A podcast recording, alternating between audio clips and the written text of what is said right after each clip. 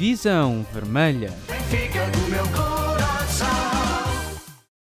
Ora, muito boa noite. Uh, Bem-vindos a mais um Benfica a Benfica. Hoje temos aqui muito boa malta. Uh, vamos tentar levar o melhor episódio possível, dar as boas-vindas aos nossos amigos, ao João, ao Rodrigo, o Fura Redes e a malta, e a malta não, que hoje só veio um, o Diogo, do Curta Vermelha. Boa noite a todos. Oi, Daniel. Olá, Daniel. Boa noite, pessoal. Muito boa noite. Bem, finalmente dar as boas-vindas ao nosso convidado de hoje, Renato Paiva. Boa noite, Renato. É um prazer tê-lo aqui connosco. Obrigado, obrigado pelo vosso convite. É um prazer também participar em tudo o que são uh, eventos cor vermelha e branca com águia ao peito. Isso é pronto e mais longe, mais longe do país e mais longe do clube ainda ainda mais mais importância tem para mim porque, pronto, como eu disse, saí do Benfica, mas o Benfica nunca sairá de mim, nem no caixão. E pronto, é um, epá, é um prazer enorme estar aqui a falar com vocês, uh, gente da mesma cor, tem os mesmos sentimentos, as mesmas, as mesmas paixões, as mesmas alegrias, as mesmas tristezas. Pronto, sou só mais um e, portanto, é um prazer estar aqui com vocês. Esta conversa já era para se ter realizado, nós, eu tinha o convidado para vir cá, o, o, o, Renato tinha se mostrado disponível, mas depois eh, não se tornou possível, o Benfica não deixou. Foi ali na altura, não sei se já se era ainda pré-despedimento de Bruno Lage, já foi ali na transição, então o nome do Renato começou a ser falado uh, e, e o Benfica acho que não se quis comprometer. Mas pronto, agora que saiu já o podemos ter cá, falar um bocadinho do Benfica, Uh, e pronto, vamos começar. Eu queria lhe começar assim com uma pergunta. Uh, começou no Benfica em 2007, passou pelos sub-17, sub-19, equipa B e despediu-se agora dizendo: Deixa um clube fantástico, o meu. Sai mais ou menos benfiquista do que aquilo que entrou. Deixa-me só corrigir-te. Entrei em 2004 no Benfica e tive, para além de ser adjunto do Bruno Lage nos sub-10, sub-16 e sub-19, fui adjunto de João Alves no Sub-19 e fui treinador principal dos Sub-14 3 anos, dos Sub-16 2, dos Sub-17 6, dos Sub-19 6 meses e, e, depois entrei para a equipa com a entrada do Laje para a equipa A. Uh, eu não sei se sai mais, se sai menos, porque eu não sei se é possível ser mais. Uh, saio é orgulhoso, porque eu acho que vocês podem perceber isso, porque são da mesma casta. Uh, chegares, seres um adepto desde pequenino, uh, um adepto fervoroso que vive, que acompanha, que procura, que vê, que lê, uh, e um dia poderes ser profissional do teu clube, trabalhares para o teu clube, pá, imaginem que dia mais feliz podes tu ter na tua vida? Eu tive um, porque já sou pai, e isso aí não há dúvida nenhuma. Foi o dia mais feliz da minha vida, foi quando eu fui pai.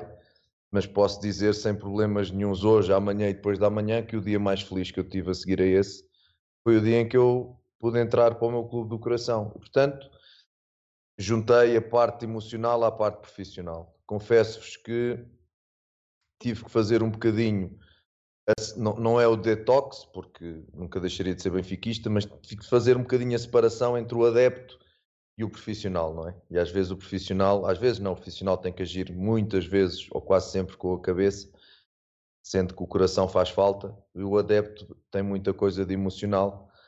Um, Pá, íamos ter aqui um problema, porque quando as minhas equipas perdessem, eu não consigo tirar o adepto do, dentro do treinador, nem o treinador dentro do adepto. Íamos a ter aqui um problema grave, porque quando, quando o Benfica perde, temos um problema grave. Ainda mais se tu és o treinador, temos aqui um duplo problema grave, não é? Mas pronto, nunca tive esse problema de dupla personalidade. Pá, soube sempre viver com isso, porque também tive sempre a consciência profissional muito forte e não saí mais, saí foi saí eh, orgulhoso de ter cumprido um sonho uh, que tinha e que era poder um dia trabalhar na instituição que é a minha decoração, que é o meu clube. E isso eu consegui fazer e isso eu vou levar para, para outro mundo. Um, não há, é inegociável isso. É um orgulho que eu tenho. Posso dizer, o meu nome ficou ligado uh, à história do Benfica, nisto, naquilo e aquilo outro. E isso eu acho que para um adepto, pouco melhor pode haver neste mundo. Para o, o Renato adepto, o Renato treinador já devia lá estar na equipa principal agora?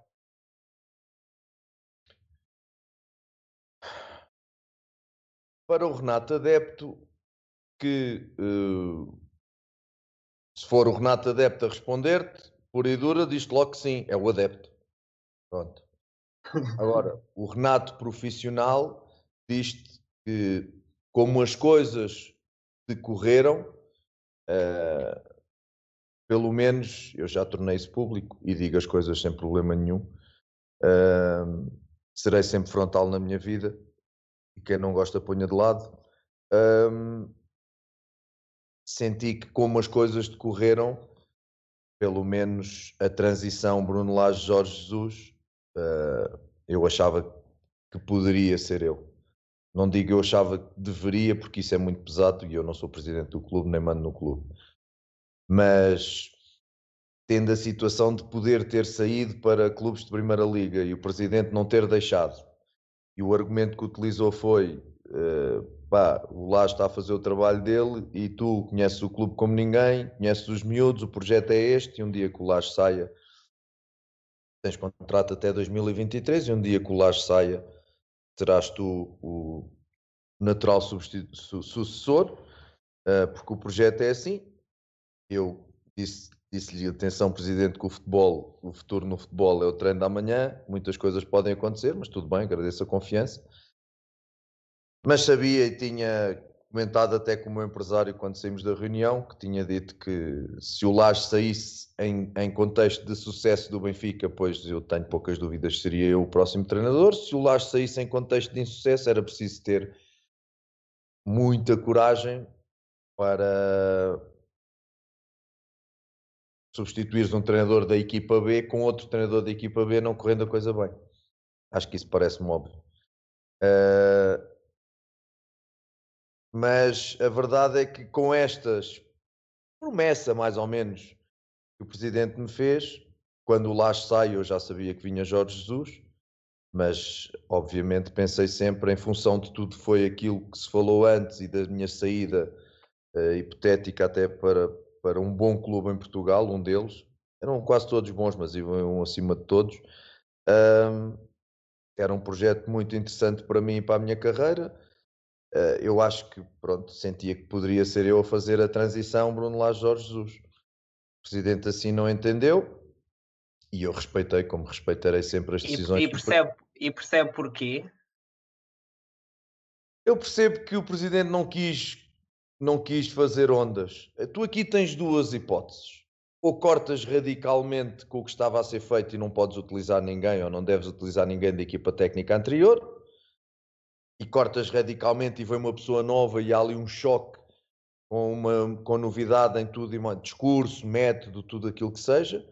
Ou então não queres mexer muito e não queres criar ondas e aproveitas alguém que está na casa, não tens que mexer na equipa B por alguns meses, tens uma final da taça, não queres criar convulsões, e eu acho que foi isso. Acho que foi uma escolha na continuidade.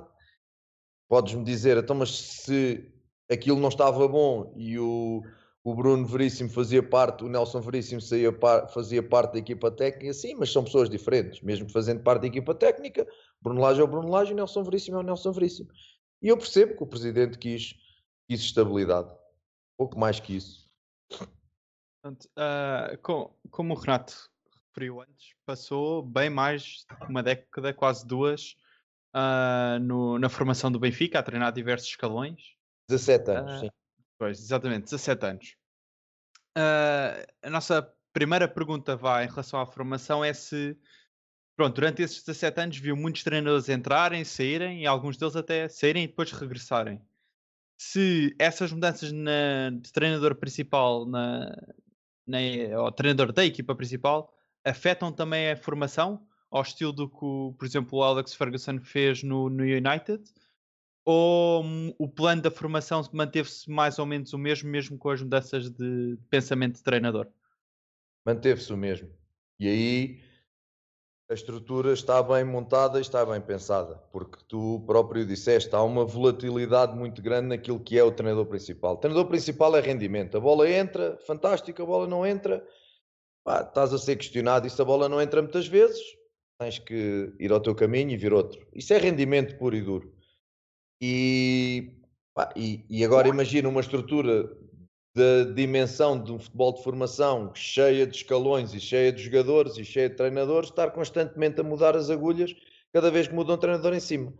Não me parece que seja o melhor caminho. E portanto, e bem, eu estive em Barcelona uh, no tempo do Guardiola 12 dias, 10 dias, perdão, e apercebi-me que era igual, quer dizer, a estrutura está pensada e daquela forma, tentas dar o maior conhecimento e as maiores armas possíveis ao, ao ao, uh, aos, aos, aos jogadores para que eles, quando cheguem em cima, o treinador de cima seja mais de posse, seja menos de posse, seja de sistema X, de sistema Y. Uh, o que interessa é que tu tens que preparar os jogadores bem preparados. Eu acho que esse, esse caminho em que não te desvias quase nada uh, está bem pensado e deve continuar assim, porque, repito, é, é muito normal que os treinadores da equipa A uh, pá, possam sair, porque em função do, dos resultados, possam sair com maior ou menor regularidade. Aliás, com maior regularidade do que uh, os treinadores da formação. E isto vê-se também que nós, na formação, as saídas e as entradas foram muito poucas ao longo destes anos todos. Uh, eu era o treinador, quando saí era o treinador mais velho, mas ainda lá ficou mais velho em termos de também de idade, mas em termos de duração de clube. Mas depois ficou lá o Luís Araújo, ficou lá o Filipe Coelho, está lá muita gente que já lá está há uma data de anos no clube. Uh, e essa estabilidade é muito importante e tem sido uma peça-chave para o sucesso da formação do Benfica. É a estabilidade. O Luís Nascimento saiu, mas esteve lá uma data de anos. O Bruno Lage saiu, mas esteve lá também muitos anos. Portanto, houve sempre a preocupação do presidente não, não ir atrás do ganhas campeonatos ou não ganhas campeonatos, porque quando eu entrei era assim, quando eu entrei para o Benfica era assim. Era muito o título do campeonato jovem, a luta dos títulos dos jovens, e se não ganhas campeonatos, andamento, tínhamos todos contratos de um ano, uh, chegava a junho, tinhas o comprimido debaixo da língua, rezavas e pronto, olha, pode ser que, que dê para renovar mais um ano. E, e isso mudou-se tudo, mudou-se tudo e bem. Portanto, houve uma estabilidade muito grande e essa estabilidade foi claramente o segredo do sucesso da, da formação do Benfica. Portanto, não, não muda em função do treinador de equipa A. Agora, podes é fazer uma pergunta ou podemos ver as coisas no sentido inverso, que é em vez de ser de baixo para cima, de cima para baixo. E aí sim.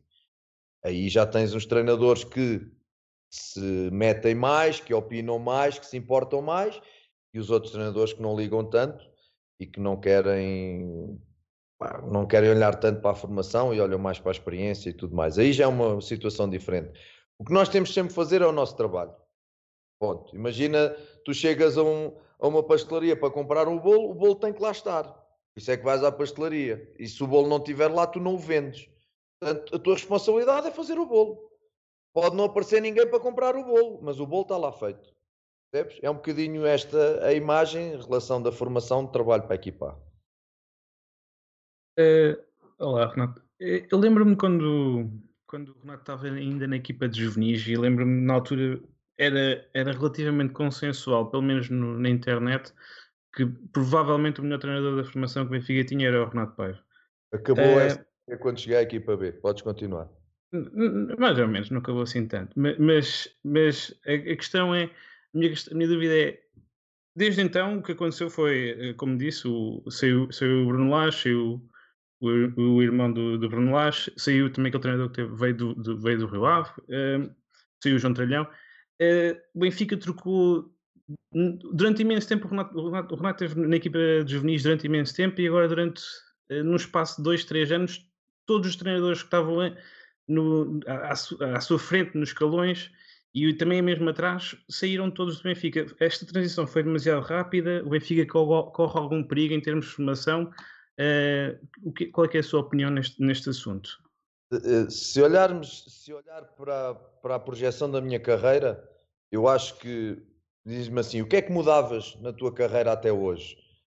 Pudesse eu mudar, porque isto são decisões superiores, não é? Não ficava seis anos no juvenis, no sub-17. É tempo a mais. Para mim, para, como para qualquer treinador, é tempo a mais no mesmo escalão. Das duas, uma. Ou o contexto é este treinador é de juvenis, ponto. Especialista. Aquele treinador é de iniciados, especialista. E, não, e tu sabes que é assim e não mudas de escalão. Ou então, se não é essa a filosofia e não é, então tens que ir mexendo. Epá, foi tempo a mais que eu me senti no juvenis, sinceramente. Estou a falar de mim enquanto treinador.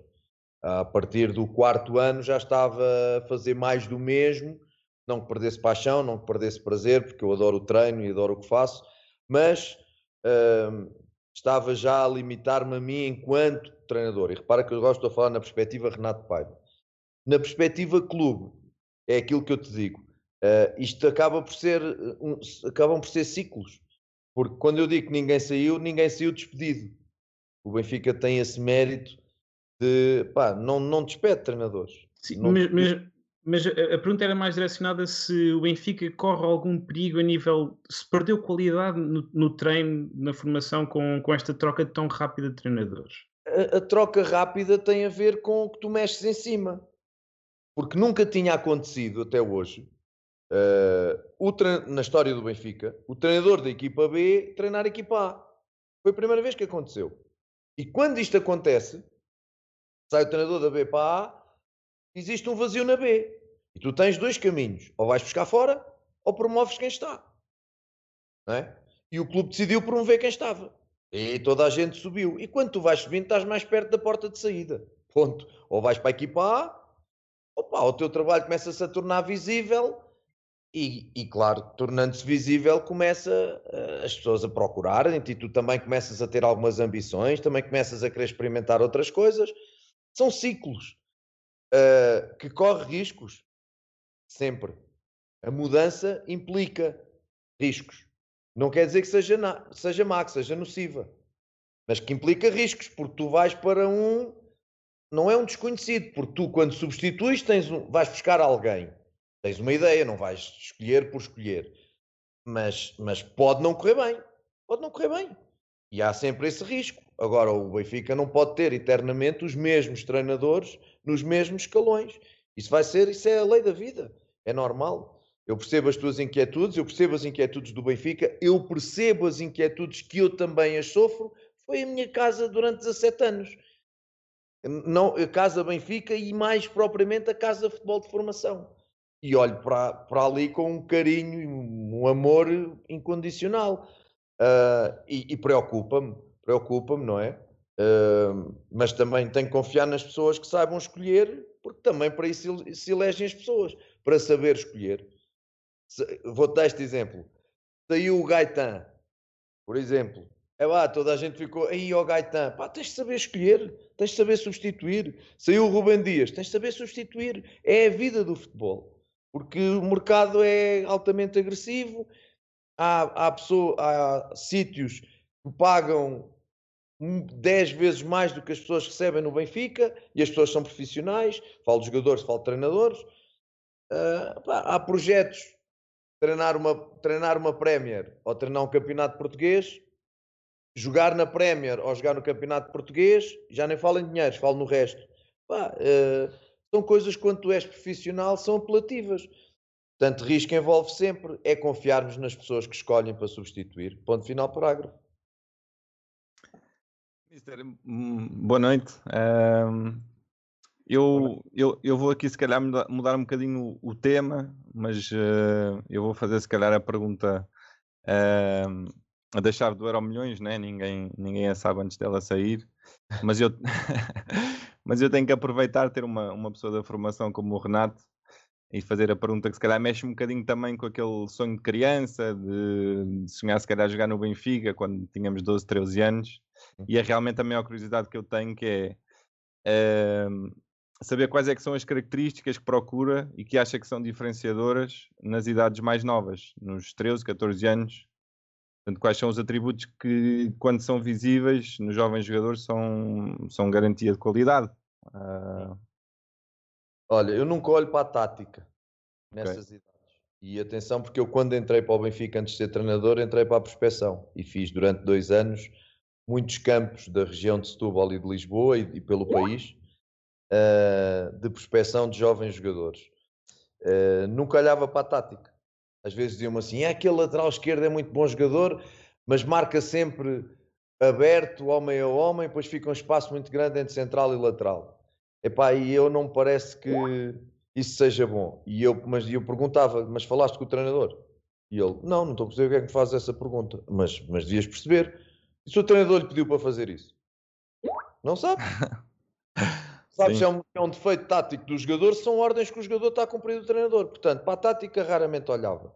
A única coisa que podes relacionar com a tática, e que é evidentemente aquilo que eu mais valorizo, é a inteligência. Aquilo que os ingleses chamam de game insight. Aquela coisa que tu tens genuína do jogo. A percepção, o antecipar, coisas que o resolver rápido. a, a tua tomada de decisão ser quase sempre boa. E aos 10 anos, 10, 11, 12, a tua tomada de decisão no futebol não é trabalhada ainda.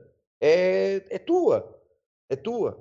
Ah, decides sempre bem. Este miúdo, as decisões dele são quase sempre boas. Essa era uma, era uma coisa que para mim me dava logo garantias de o escolher. Pois, claro, uh, a malta às vezes tem, tem o hábito, não lhe vou chamar o vício ou o defeito, quem sou eu, eu mas tem o hábito de um, priorizar, uh, ou seja, uh, dizer assim, não, mas eu gosto mais dos técnicos. Depois o outro diz, não, não, eu gosto mais dos táticos. E depois o outro diz, não, epá, eu acho que ele fisicamente, epá, eu acho isso uma estupidez, na minha opinião. Epá, é tentar que ele reúna, claro que vai ter uns pontos melhores que outros, mas que reúna pelo menos percentagens interessantes em cada um dos pontos. O que é que me interessa que o miúdo antecipe o jogo muito bem, se depois em termos técnicos não consegue fazer um passe de 2 metros ou não consegue acertar na bola. Não me interessa. Mas também o que é que me interessa que o miúdo faça da bola o que quer, se depois uh, do jogo percebe zero e é ele e a bola, apesar disso ser trabalhado. Uh, ou então, se o miúdo é muito lento a executar, é muito lento a deslocar. Uh, estas coisas todas têm que pesar quando tu escolhes um jogador para o Sport Lisboa e Benfica. Porque eu tenho uma velha máxima ao longo destes anos todos em que tenho discussões positivas com familiares e com amigos e não sei quê, sobre jogadores, e há uma frase que eu não admito. Desculpem lá, é a minha exigência. Uh, é a Universidade do Terceiro Anel, dá-me estas coisas. Desde 1982. Eu fiz a minha formação no Terceiro Anel, académica, futbolística. E, portanto, pá, quando me dizem assim, tem aquele jogador assim, epá, pá, realmente o gajo não é mau. Então, se não é mau, não pode vir para o Benfica. Lamento. Epá, ah, epá, o gajo é interessante. É interessante. Epá, para vir para o Benfica tem que... Como é que é? Epá, o gajo é muito bom jogador. Epá, é excelente. Pronto, aí sim, aí preenche os requisitos das exigências de vir para o Benfica. Agora, quando eles me dizem, o gajo não é mau, então se não é mau, tem que ir para outro clube, não pode ir para o Benfica. e isto tem um bocadinho a ver com é muito bom tecnicamente, mas depois tem outros fatores que não ah, que, não, que não, não são suficientes para que ele venha para o Benfica. Para vir para o Benfica tem que ter um equilíbrio muito grande destes fatores todos. Mas como te digo, se tiver que escolher um, é este da inteligência inata, da percepção do jogo que uma criança tem. Muito bem. Muito bem. Uh, tocando nessa capacidade inata que muitos deles têm, uh, acho que se pode dizer que neste momento uma das principais críticas que se faz ao, à equipa principal do Benfica é a falta de um capitão, a sério, de um capitão que seguisse em capacidade, se calhar, e em amor ao Benfica, o Luizão. Não dizendo que o Jardel sente menos o Benfica, mas que o Jardel, pelas, pelas lesões que tem tido, tem aparecido cada vez menos no, no plantel e nos jogos. Seguiu-se o André Almeida, o Pizzi, agora o Otamendi, já o Vertonghen não usou braçadeira, o Ruben chegou a usá-la e quando todos achávamos que ele provavelmente iria ser o próximo grande capitão do Benfica, saiu. Uh, no que toca a isso, o que é que se pode ver nos miúdos se ser capitão é logo uma capacidade inata que nasce com eles, ou se é uma coisa que se consegue trabalhar, se ele passa a ser capitão nos olhos dos outros e vai crescendo na posição. É difícil trabalhar isso, vou-te dizer. Vou-te dar dois exemplos. O meu, ao nível que eu joguei, uh, seja na formação, seja depois uh, futsal e até handball joguei, uh, opá, não me perguntes porquê nem como, e eu também não me oferecia. Mas a malta olhava, capitão, é o Renato. E eu tenho fotos de várias equipas, vários escalões e várias modalidades e a braçadeira está lá sempre. E eu nunca pedia para ser capitão, juro-te, pela minha filha. São coisas que, pá, porque eu fazia muitas perguntas, porque era, porque, porque queria era bom ambiente, não, se houvesse um problema eu tentava logo resolver o problema, mas isso é, é meu, é, lá está, é inato. É inato, eu não consigo ainda hoje se eu tiver um atrito com um jogador, com um dirigente, com alguém que seja, eu resolvo na hora. Não vou deixar para depois ou não vou virar a cara. Epá, não pode ser. Uh, tem que ser resolvido na hora porque essas coisas depois alastram. Tu não resolves, fica mal resolvido, aquilo é um problema, começa a crescer, começa a crescer e depois tu perdes o controle. E vou-te dar outro exemplo que é o do Ruben. O Ruben chegou, estava no sub-17, chegou lá, era sub-16. E passado dois meses já mandava mais que os outros falava mais que os outros, orientava mais que os outros, e os outros reconheciam-lhe isto. Havia malta que podia pensar assim, então, mas o puto chega aqui já está a largar habitats e não sei o quê. Eles até podiam dizer na brincadeira, mas depois a verdade é que o Ruben estava lá sempre. Ponto final, parágrafo. E isso é inato, nasces contigo. Nasces contigo. Podes trabalhar, claro que sim, podes trabalhar tudo. Eu acho que podes trabalhar tudo naquilo que são capacidades uh, psicológicas ou, ou capacidades uh, uh, pá, do, do, do, ser, do, do homem, do indivíduo. Claro que podes trabalhar todas, só que há umas que são naturais e depois há outras que são impostas, são em esforço. E lá está a história, a história entre o líder e o chefe, não é? O líder é, é para a malta seguir, o chefe é aquele que manda. Portanto, é um bocadinho isto. E claro, isto um, pá, estás sujeito a que apareçam miúdos ou não. Eu vou, vou pá, peço desculpa, mas é um exemplo que é óbvio. Os piores anos do nosso rival Futebol Clube do Porto ultimamente eram os que no balneário perderam-se, vários, eles diziam, perderam-se as referências. Não havia líderes, os, os, os que estavam há mais tempo foram-se embora e depois chegavam os novos e não sentiam aquilo. Não é? O Luizão também não chegou logo a ser capitão. E se eles não forem buscar, se não fossem buscar o Sérgio Conceição, eu não sei onde é que o Porto está, porque lá está, é a mística, é a história deles, é aquela, não é mística, mas é aquela maneira deles ver o contra tudo e contra todos, e os coitadinhos, e os calimeros, e ninguém gosta da gente, e não sei das quantas. e, e aquilo, é verdade, é verdade, é, mas eu não estou a dizer mentira. É a capital, é tudo com. É, capital, mas é, essa é a mentalidade deles. Eles parece que entram em campo, principalmente contra as equipas da capital, como se, com um ódio profundo de, de querer ganhar sempre. É, é, eles encontraram ali uma mola, uma mola que os motiva. E isso perdeu-se. Não tenhas dúvidas, durante algum tempo isso perdeu-se. Ok? E agora recuperaram. E agora voltou a choradeira, quando não se pode expulsar um menino do Porto, porque é uma vergonha, porque, porque o banco do Porto pode, podem estar 150 gajos em pé, e pá, pronto, e porque se, se, eles não puderem estar em pé, ninguém gosta do Porto, é uma vergonha, é capital, é o governo. Esta conversa toda da treta, que para nós é conversa da treta, mas que a eles os alimenta. Pá, eles os alimenta. É, isto é ponto final parágrafo. Querem outro exemplo? Não devia falar, mas vou falar.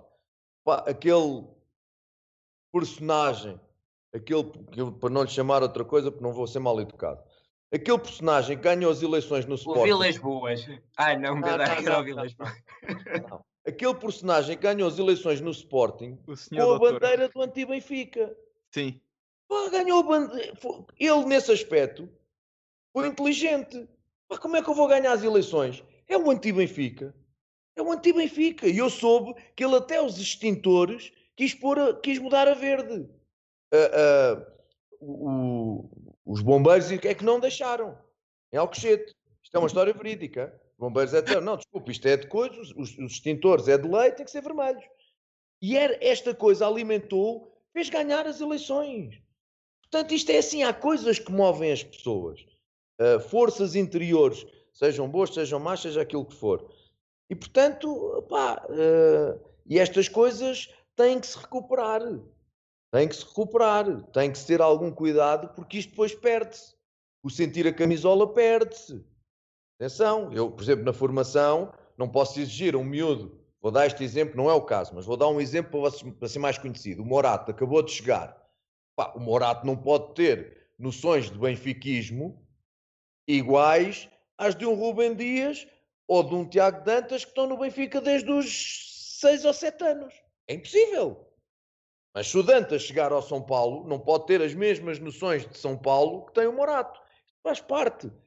Cabe a quem manda, quem gere, não deixar que isto se perca. Isso é muito importante, porque isto ganha campeonatos. Balneários fortes, ok? Ajuda a ganhar campeonatos. Uh, e a liderança, não é por acaso vocês hoje ouvem cursos e cursos e cursos de liderança.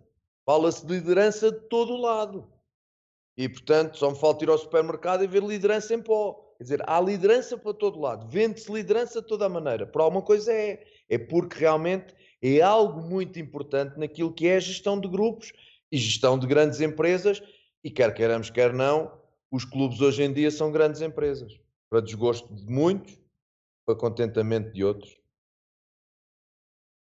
Falou aí no caso de Tiago Dantas. O Tiago Dantas foi um jogador que uh, na época passada jogou muita vez. Este Sim. ano uh, sai para o Bayern Munique Porque e o Luís Filipe Vieira o Luís Filipe Vieira disse: Acho que os benfiquistas não estão nada preocupados. Um jogador que era suplente na equipa B, ele próprio disse que não era opção do treinador.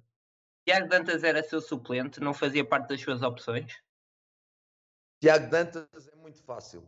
Quando eu, quando eu inicio a época, o Tiago Dantas manifestou-me e o empresário do Tiago Dantas manifestaram a vontade do Tiago Dantas sair. Era ponto assente que o Tiago Dantas ia para a Primeira Liga.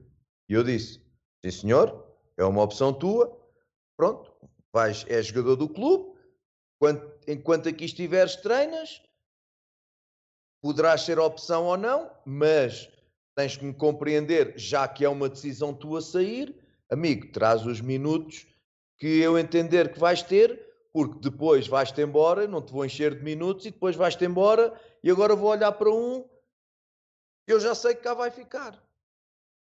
E portanto, esta história é tão clara quanto isto. O Tiago manifestou que ia sair, a estrutura sabia que o Tiago ia sair, hum, em princípio seria para a Primeira Liga, havia uma procura grande, e eu disse ao oh, Tiago: enquanto aqui estiveres, és mais um, mas prepara-te, não vais ter os mesmos minutos que tiveste uh, a época passada, porque queres sair. E eu vou contar e trabalhar com aqueles depois que cá ficam, porque esses é que vão alimentar o crescimento da equipa B. Não és tu que vais sair, por muito bom que sejas e por muito respeito que eu tenha. O que é que fala a meu favor? A época anterior. Na época anterior o Dantas jogou praticamente os jogos todos.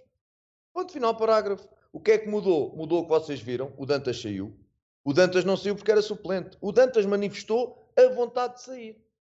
Pá. Ponto final, parágrafo. Se o presidente disse isso, é pá, pronto, disse. A realidade é esta. O Dantas era suplente porque me informou que queria sair. E essa foi uma decisão minha, minha e da estrutura do futebol de formação. Quando tu tens, tu me dizes assim, epá, mas para o lugar do Dantas não temos soluções. Não é? Para o lugar do Dantas não temos soluções. Epá, então se calhar, olha, enquanto o Dantas cá estiver, então mas Vucotitos, Paulo Bernardo, Gonçalo Ramos, interiores, então, e não vão jogar para jogar o Dantas que daqui a uns a umas semanas ou uns dias se embora? Parece-me lógico e óbvio. Ainda não me fizeram essa, essa pergunta em termos públicos ainda. Uh, obviamente que eu, não, eu, enquanto treinador do Benfica, não posso contrariar o meu presidente ou não devo contrariar o meu presidente, mas agora, quando fizer essa pergunta em termos públicos, eu vou responder assim como respondi a vocês.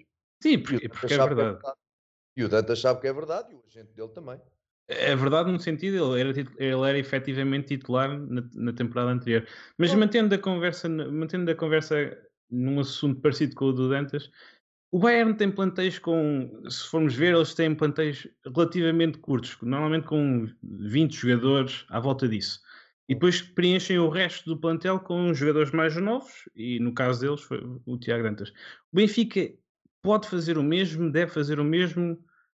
Qual é a sua opinião sobre isto? É assim, vamos lá ver. Tu para teres um plantel relativamente curto, tens que ter uma qualidade pá, exageradissimamente alta em termos de jogadores, uh, nem vou dizer titulares, mas se quiserem perceberem, titulares e primeira opção e segunda opção. Ou seja, a diferença entre a primeira e a segunda opção não, não deve ser muito. E aí tu podes ter um plantel um bocadinho mais, porque a qualidade é muita. Isso é o caso do Bayern, não é? Quer dizer, o Bayern, estes jogadores que jogam no Bayern, se calhar jogavam em quase todos os clubes do mundo, não é? É um exemplo, uh, é uma exceção, quase. É uma exceção, faz parte da exceção dos Cities, dos, dos Reais Madrid, dos, dos Barcelonas, é, que são todos bons. São todos bons, essa é que é a grande verdade, praticamente todos bons. Um, se tens uma academia boa, eu acho que deves olhar para isso. Eu, por exemplo, aqui no Independente Del Valle, foi logo uma das prioridades. Tenho miúdos, olho para dentro primeiro. Tenho miúdos com potencial, pá, não vou buscar fora só por, só por ir buscar. Uh, agora, por exemplo, a formação do Bayern. Tem alguma coisa de jeito? Não acho. Tive vários confrontos com eles. Aí nunca achei. Os grandes jogadores que eles têm foram comprar às outras formações. Tem o Zirkzee, por exemplo, que é o ponta de lança uh, foram-no buscar à Holanda. Já não está lá, já não está lá, foi emprestado agora. Pronto, mas, mas ainda fez jogos na primeira equipa. Sim, sim, sim, mas, é, mas é, é, a questão é que são planteios mais curtos para terem o tal espaço para, para, para estes jogadores mais novos que eles, que eles depois vão buscar. Eles vão passar tiveram lá um neozelandês e tudo. Sim, pronto. É, são, são visões, são visões. O que eu acho, o que eu acho é que o treinador que está numa equipa A tem que ter na cabeça uma questão diferente de quem está numa equipa B ou numa equipa de formação, que é rendimento puro e duro. Pá, numa equipa A, a bola tem que entrar mais vezes na baliza dos outros do que na nossa. Ponto. Pá, e depois, se tiveres estratégias metodológicas, se tiveres uma ideia de jogo, que faça desenvolver os teus jogadores e que faça jogar bem, seja atrativo para o público, excepcional. É pá, se tiveres que meter a bola na baliza dos outros uh, jogar um bocadinho mais baixo em contra-ataque, não tens outras armas e porque os jogadores que tu tens estão, estão, estão uh, direcionados para isso, é ser inteligente na mesma. Há várias maneiras de chegar a Roma, de avião, de, de carro, de bicicleta, seja como for. Uh, agora, eu acho é que quem está numa equipa A tem que olhar para o rendimento. E ainda há bocadinho o recorde, há bocadinho não, numa entrevista que deu ao recorde, perguntava na questão dos, de, deste, do Benfica num dos jogos não apresentou portugueses. O Benfica tem que apresentar a qualidade. Epá, desculpem lá. O Benfica tem, tem que apresentar qualidade. E estamos aqui no universo de benfiquistas. O que é que nós queremos? Que o Benfica ganhe. Isso é o que todos nós queremos. Depois vêm as alíneas. Epá, epá, eu quero que ganhe, mas a jogar bem. Mas queres que ganhe, mas a jogar bem. Epá, eu quero que ganhe, mas com mais portugueses. Sim, mas tu queres que ganhe, mas com mais portugueses. É um bocadinho isto. Pá, se, se, não podes promover jogadores da formação só porque vêm da formação. Não os podes promover. Tens é que entender. Tem potencial? Tem. Vamos prepará-lo na equipa A? Vamos. Pá, mas isto leva um certo e determinado tempo. Porque os escalões jovens não preparam os jogadores para a equipa A. Esqueçam. A equipa B é que prepara os jogadores para a equipa A equipa B. É que os prepara globalmente. Os, os escalões vão fazendo o seu trabalhinho. Mas o jogador chega à equipa B, é um jogador incompleto. Vou-te já dizer, não sabe defender, por exemplo, ou defende mal. Porque vocês, se calhar, veem jogos da formação e vejam quantas vezes os jogadores do Benfica estão a defender. Chegas à equipa B, jogas com jogadores de 30 anos, primeiras ligas, estrangeiros e etc ah, és, és obrigado a defender. Jogas contra equipas que querem subir divisão, és obrigado a defender. Vais perder mais jogos? Vais. Ah, não tenhas dúvidas. Só por ser o Benfica? Não. É uma equipa de putos, de miúdos, com qualidade, mas não deixam de ser miúdos e que não têm rendimento. Lá vamos bater no mesmo. não têm rendimento, têm potencial para ser trabalhado e que nós vamos ajudando em treino, mas que o critério da verdade vem nos 90 minutos vezes 90 minutos vezes 90 minutos dos jogos da competição. Isso é que vai fazer crescer os jogadores. E isso não é num toquezinho, plim, e já está. Não, qual já está? Mínimo 50 jogos, para mim. Mínimo 50 jogos. E por isso é que o Tomás Tavares e o Nuno Tavares, epá, agora toda a gente lhes cai em cima. Claro, então o Tomás Tavares fez um jogo de equipa B, as pessoas querem o quê? Milagres? Querem que saiba defender? Não sabe defender. Não teve essa escola, tem que aprender agora, mas tem que aprender agora exposto a primeiras ligas. A nossa, agora está na, teve na Espanhola e agora está no Farense, e vocês vão perceber os defeitos do Tomás a defender. Ah, por isso é que se criaram as equipas B. Tirando, tirando os génios. Os Bernardo Silvas e os Félix. Epá, esses passarem para a equipa B ou não passarem para a equipa B, vai ajudá-los? Claro que vai. Epá, mas uh, são génios, não é? Quer dizer, são exceções, não são a regra. E também não precisam defender muito. Os Bernardos e os Félix também não precisam defender muito. Agora vejam lá os Rubens, os Lindelofs, essa malta toda.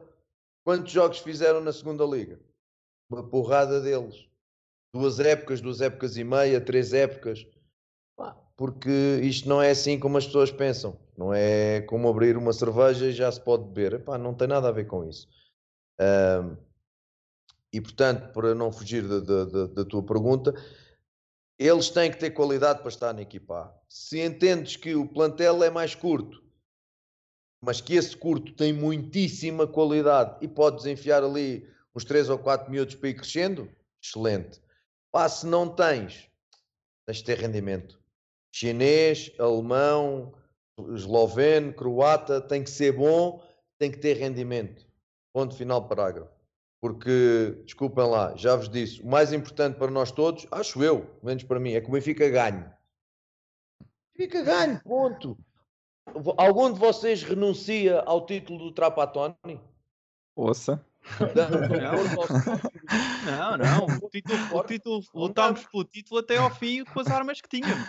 Pronto, não damos, não abdicamos do título, correto? Nossa, foi o que eu festejei mais.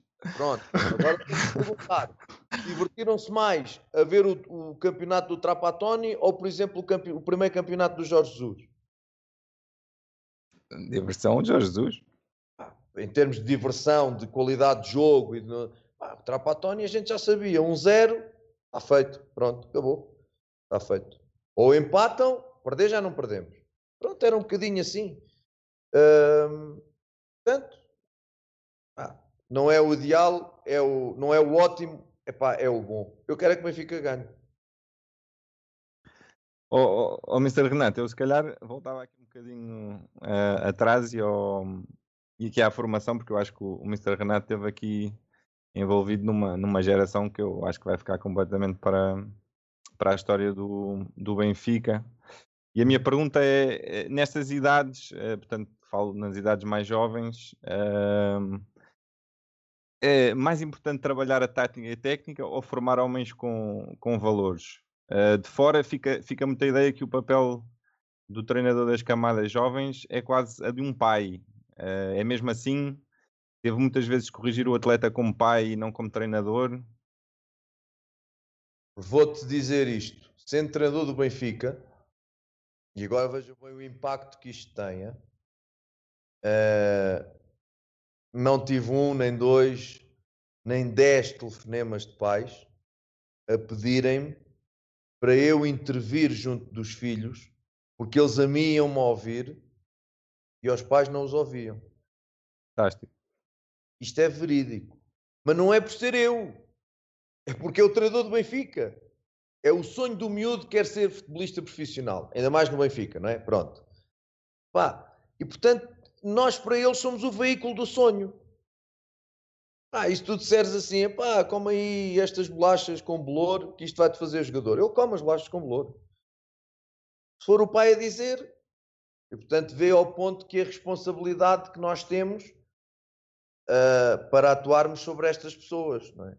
Eu digo sempre isto de forma pública e direi sempre: eu tenho duas etapas, um antes e um depois, enquanto treinador. Antes de ser pai e depois de ser pai. E depois de ser pai, eu fiquei muito melhor treinador. Muito melhor. Porque comecei a perceber uma data de coisas que não percebia antes. E a tratar os filhos dos outros como eu gostaria que um dia tratassem a minha filha. Alguém que trabalhasse com ela, que fosse seu chefe, que fosse seu mentor, que fosse, aquilo que fosse. Uh, e portanto, para tu veres a pergunta que me fazes, para já continuo-te a dizer: nem a tática, nem a técnica, nem a psicológica, nem a... todas, todas são importantes. Todas são importantes.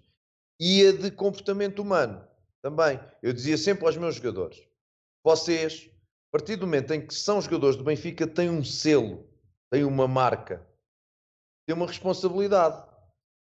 Como é que eu vos explico isto? Vocês andam todos aqui na escola do Seixal. E um de vocês chama-se Luís.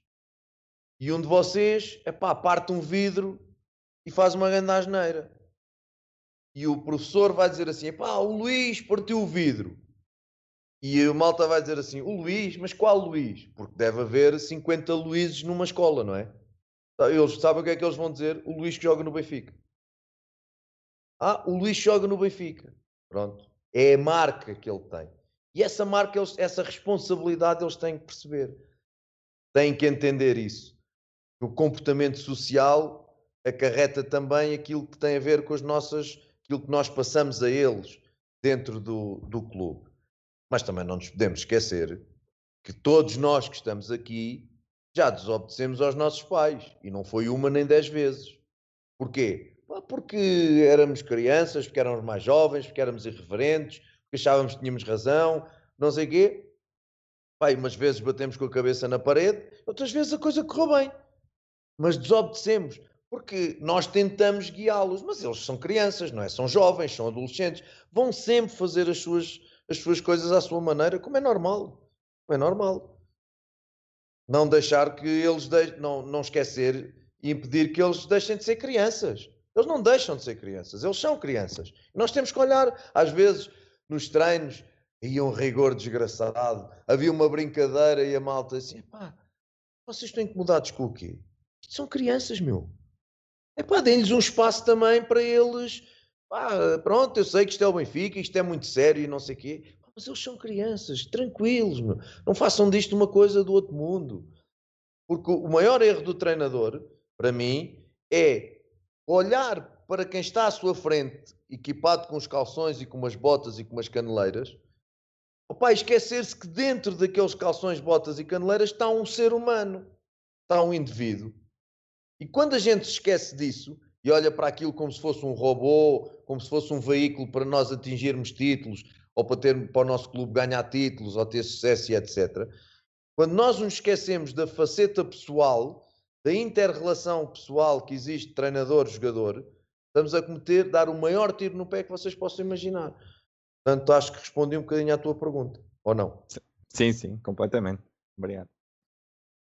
Uh, voltando, se calhar, ao, ao tópico da, da, formação, depois de 17 anos, devido de certeza grandes jogadores passarem pela, pela equipe principal. Acho Bernardo Silva já falámos, o Tiago Dantas que tem possibilidade para ser um grande jogador pronto, está agora no Bayern. Uh, Gonçalo Guedes, o, o Ederson passou, o Lindelof esteve na equipa B, e como o João Félix, obviamente, como eles. Neste momento, depois de ter treinado a equipa B e ter passado pela, pela formação e ter acompanhado alguns dos miúdos, se calhar um bom percurso de tempo, quais são os jogadores que vê na, na formação, na equipa B, neste caso, se calhar são estão mais preparados ou que estão-se a preparar melhor, para terem a oportunidade para saltar para a equipa A e para brilharem, se calhar, no palco nacional, ou até mesmo se não tiverem a oportunidade para saírem e, brinca e brincarem, poderem jogar à bola e divertirem-se no, no palco internacional. Em condições normais, Paulo Bernardo à frente de todos. Em condições normais. Se tudo correr normalmente, Paulo Bernardo à frente de todos. Um, depois vejo o Morato com um potencial muito grande, as pessoas estão todas cheias de pressa e esquecem-se que quando vens da América do Sul uh, tens um período de adaptação que é dificílimo. Uh, eu cheguei aqui, eu cheguei aqui e a organização defensiva, e o treinador era espanhol, a organização defensiva era praticamente homem a homem. Agora imaginem a organização defensiva homem a homem o campo todo. Esta gente não corre. Uh, As defesas igual. As defesas, ao mínimo movimento que tu fazes no avançado, ele vai atrás de ti até à casa de banho e ficam crateras enormes. Isto o Morato trouxe como trouxe o Luizão. Como... Eu, eu assisti à estreia do Luizão, o Luizão ia atrás do avançado quase até o banco de suplentes. Ok? As pessoas não têm a paciência, isso é outra questão. Como, ah, como se pagou 6 milhões ou 7 milhões por Morato, ele não rende já, ele não sei o quê. Primeiro Morato era júnior ano passado, é um miúdo. Ponto número um. Depois vinha, vinha com esta escola sul-americana, sem defesa, que tem que corrigir rapidamente. Depois, o seu processo de adaptação foi interrompido pela, pelo, pelo Covid e pelo, irmos todos para casa. É? Uh, os meses que ele podia ter feito a mais, não fez, ficámos todos em casa, não acabou o campeonato. Agora voltou. E, portanto, dar algum espaço e tempo ao Morato para se adaptar às ideias futebolísticas e à vida uh, na Europa porque, repito, é um miúdo, era júnior o ano passado, repito. Um, e depois vejo o Henrique Araújo na posição de ponta de lança, uh, também com potencial tremendo.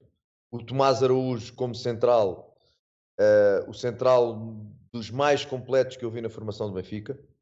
Tem tudo, tudo, tem tudo para vir a ser um central de, de enormíssimo nível e qualidade.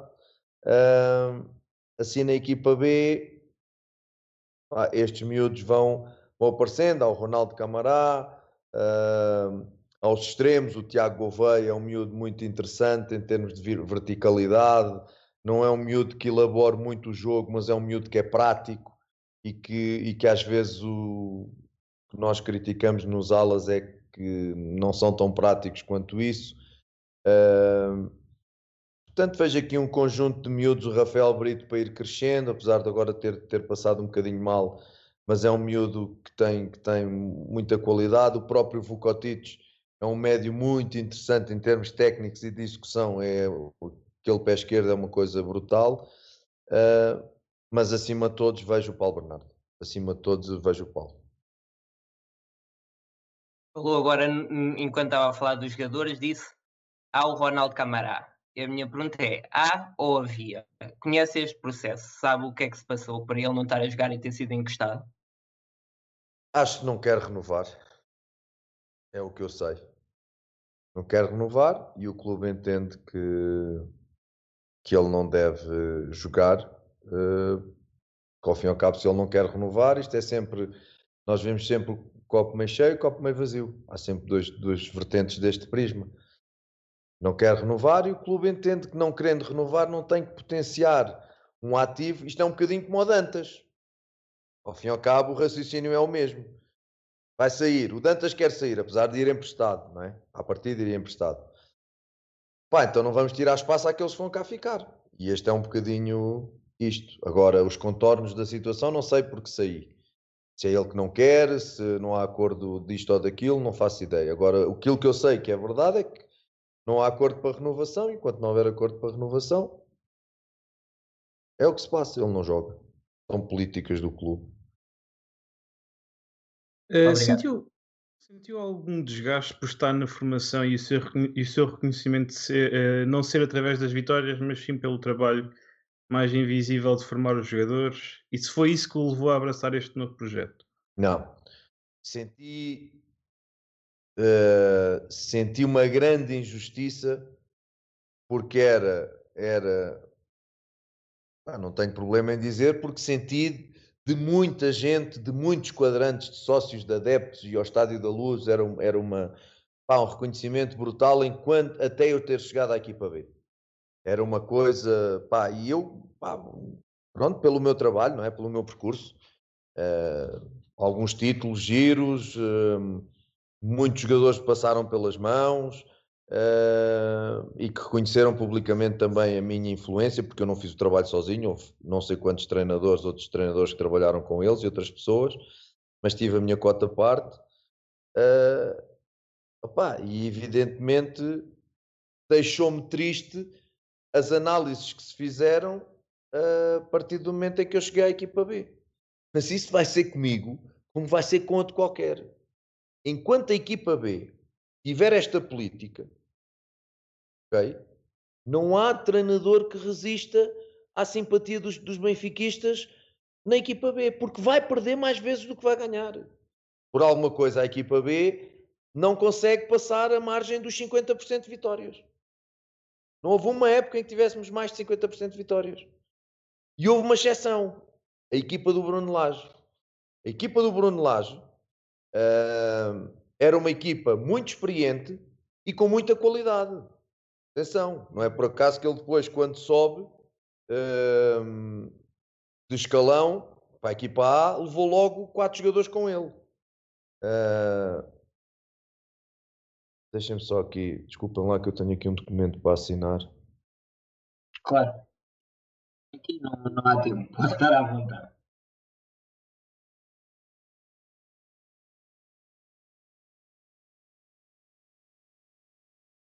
Uh, podemos dizer de facto que os adeptos normalmente são um bocadinho duros Pronto. toca à equipa B. Sim.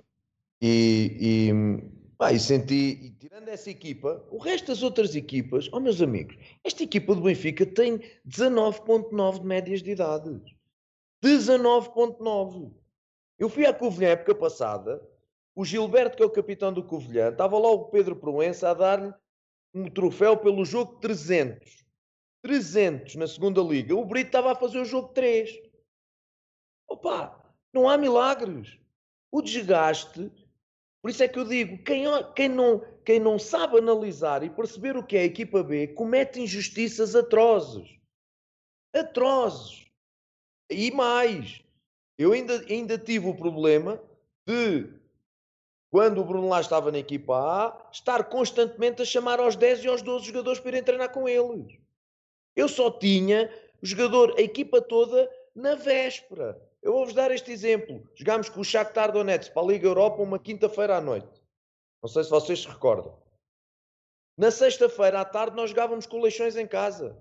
E eu era 11 e meia da noite de quinta-feira, estava a fazer duas equipas. Uma com o David Tavares, outra sem o David Tavares. Ah, as pessoas não, não, quem não... Quem não percebe o que é treinar uma equipa de futebol, uh, organizar 11 jogadores a pensar a mesma coisa, 11 ou mais, isto precisa de treino, precisa de que eles treinem juntos, precisa de momentos de treino, precisa dessas coisas todas. E nós não termos essa possibilidade, e depois as pessoas ao domingo querem que a equipa jogue como joga o Benfica. Mais, ainda mais. E os que vêm da equipa A para jogar, que têm naturalmente que jogar porque são melhores, por isso é que estão na equipa A, mas que não treinam com a gente. E quais são os, identi os identificadores que há? Agora imaginem, nós estamos aqui uh, eh, 12 em conversa. Ok? Agora vamos todos, temos todos aqui desta reunião e vamos todos ali para o campo, os 11, e vamos jogar contra uma equipa de 11.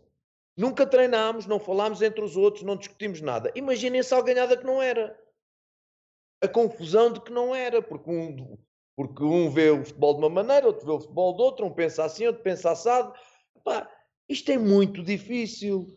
É muito difícil e precisa-se treinar. E nós não treinávamos.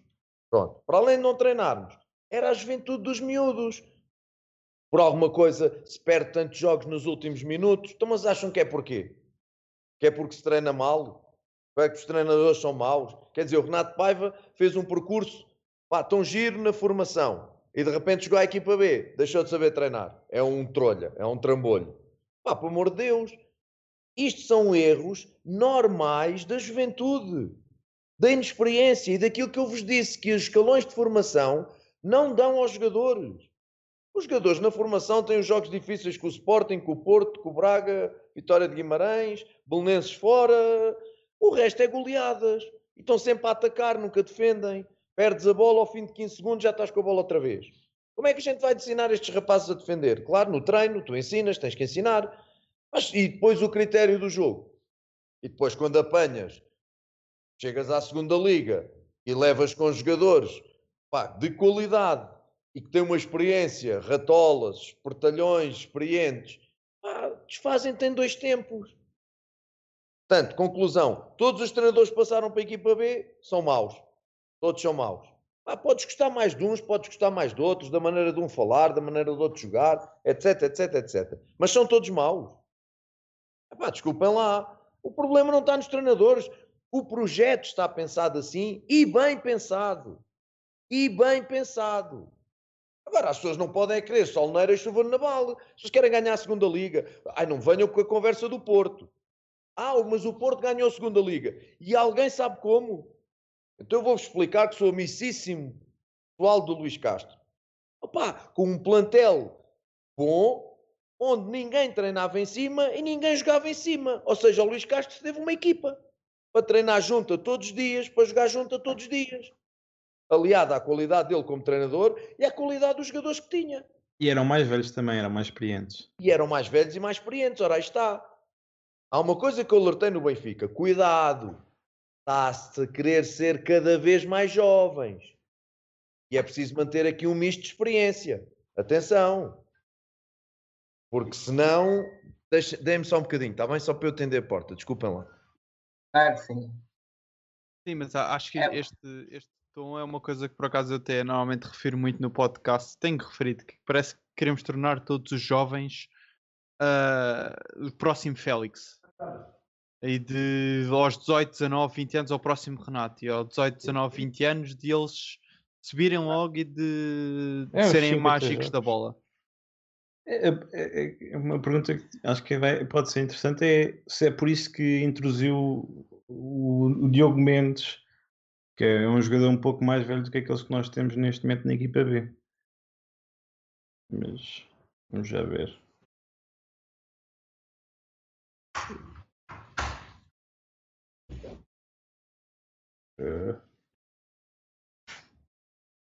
Vale é que isto é um podcast.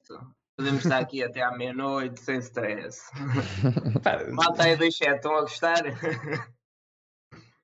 Malta, nós estamos atentos ao chat e estamos a ver as perguntas, por isso podem fazer à vontade as perguntas que nós estamos aqui, não podemos fazer todas porque são muitas, ma- mas, estamos atentos. eh, Isto tem sido uma lição benfiquismo, Sim, atenção. sim, yeah, yeah, Eu acho que isto é, é bom para ouvir para qualquer adepto para perceber a ideia por trás de tudo. De não, não julgarmos só apontarmos o dedo, porque é que vocês não ganham? Há uma razão, se calhar. Ou, É, e, o- e perceber eu a mentalidade por trás. e as teorias que nós fizemos em relação aos Antas, e, e o Renato respondeu em, em duas linhas. Exato. Yeah. O rapaz não quer jogar no Benfica, o que é que se pode fazer? Mas é isso, eu não sei até que ponto é que o Dantas, tal como o Camará, e como provavelmente por este andar vai haver outros, e olham para o, para o plantel de Jesus e veem, mas onde é que É eu vou lá é- entrar? Se é a até o eu vou Gonçalo, que fartou-se de marcar golos por nós na, na B, eh, subiu e conseguiu logo meter um golo, eh, tem cada vez menos oportunidades É a pergunta que eu vou fazer a seguir. Se é e realmente fi- a, a fica ali no limbo. Do, é do nascer 10 vezes que, que os jovens já perceberam, que não vão nascer Gonçalo- 10 vezes. Gonçalo Ramos ainda é o segundo melhor marcador da segunda liga. Pois. e é isso. E, e provavelmente está numa situação como o Renato estava estava a dizer do Tavares. Todos os fins de semana a, a equipa B faz um- uma equipa com e sem Gonçalo Ramos. É. Sim, isso eu percebo a frustração porque já o Helder, o Cristóvão pá, que visto de fora, se se nós vimos aqueles bons jogadores todos que nós tivemos, passaram, passaram todos pelo Helder Cristóvão. Por, por isso ele pelo menos não os estragou. Eh, e, e- eu, eu não acho que ele tenha estragado, acho que ele, os ajudou bastante. E, e o Helder Cristóvão também era um, era um treinador que, que era cascado, forte e feio quando a- aquilo que era o trabalho dele, a formação, via-se via-se com bons resultados. Sim, sim. Bem, João, se calhar metes aí isso para intervalo e já voltamos. Eu tô aqui, Exatamente. Mete, mete a intro. Tem intro. A intro está. Eu tinha visto a intro. É o Clumsy, não é? Sim, mas não, era disso que ele estava a falar. Ah, ok.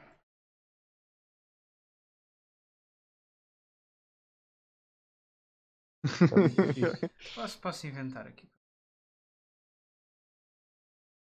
Vamos, vamos esperar para ver a habilidade do João. Vai ser um momento inédito. Surpreende-me. Opa, Eu gosto sempre de ver aquele, eu gosto sempre de ver aquele vídeo do, do gol do Jardel quando visto da bancada do Sporting num, num- acho que foi um empate ou uma vitória do Benfica em Alvalade. Não, foi, Um foi o igual. empate que eles mar... foi o jogo em que eu lembro-me de ter amigos meus que aos 91 minutos, nós marcámos aos 92, aos 91 minutos Exatamente. estavam a pôr vídeos no estádio do Sporting a, a- dos adeptos todos a saltar, a dizer e quem não salta é lampião. Exatamente. E no Esse- momento em que eles esse- estão a gravar esse vídeo com toda a gente a saltar, é o gol do Jardel.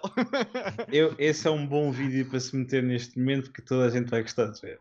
Pá, eu, eu até gostava. mas- para já. Já para já. Vamos assim.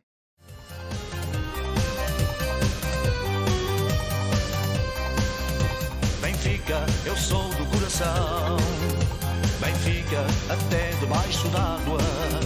Benfica, eu sou do coração. Benfica, até debaixo d'água. Quem fala mal do clube campeão, ou é de inveja, ou é de mágoa. Benfica, eu sou do coração. Benfica, até debaixo d'água. Benfica, eu sou do coração. Benfica, até debaixo d'água. Quem fala mal do clube campeão, ou é de inveja, ou é de mágoa. Sou do Benfica, viva o Benfica, Benfica do meu coração. Ora, estamos de regresso. Mister, eh, quando quiser, eh, não sei se ainda, se, se, ainda ia pergunta? continuar a tua resposta. Eh, não, eu estava, estava na questão da equipa, da equipa B. Eh, opa, e realmente senti-me senti injustiçado. Senti-me porque é um contexto de grande dificuldade em que as pessoas não valorizam o trabalho que se faz com os jogadores. Valorizam é. Muitos deles nem veem os jogos, só veem os resultados. Aí a perdemos outra vez. Burro do treinador. Aí os jogadores são uma vergonha. E depois damos com gerações que quase desceram de divisão e hoje andam onde andam a jogar ao nível que jogam. Porque, porque é importante que eles tenham estas dificuldades e que sintam estas dificuldades, porque esse é o verdadeiro critério, é, é- este é o verdadeiro ahm, diploma universitário para entrar no futebol, no futebol na equipa A e nos campeonatos de, de elite. Tens- deves passar por ali. Em especial quando, quando as- as- os escalões de formação não te dão, não te dão essa exigência. Ah, portanto, senti-me injustiçado. Claro que me senti. Primeiro, porque não tinha um contexto fácil, porque não treinava. Não treinava. Ah, depois, porque, porque me virei sempre para potenciar jogadores e, e, pá, e para perceber também que o equilíbrio, ah, muitas das vezes, tinha que meter um ou outro jogador mais experiente para segurar toda aquela juventude, mesmo que esse jogador não fosse um jogador excepcional, essa sua experiência ajudava a que o resto da equipa uh, pá, sustentar o resto da equipa. Uh, daí às vezes haver jogadores que ficam um bocadinho mais tempo nas equipas B pá, para ajudar em relação, em relação a isto. Diogo Mendes, não é? Por exemplo, Diogo Mendes, por exemplo, Calaissa, por exemplo, este, este tipo de jogadores, por exemplo, Daniel dos Anjos.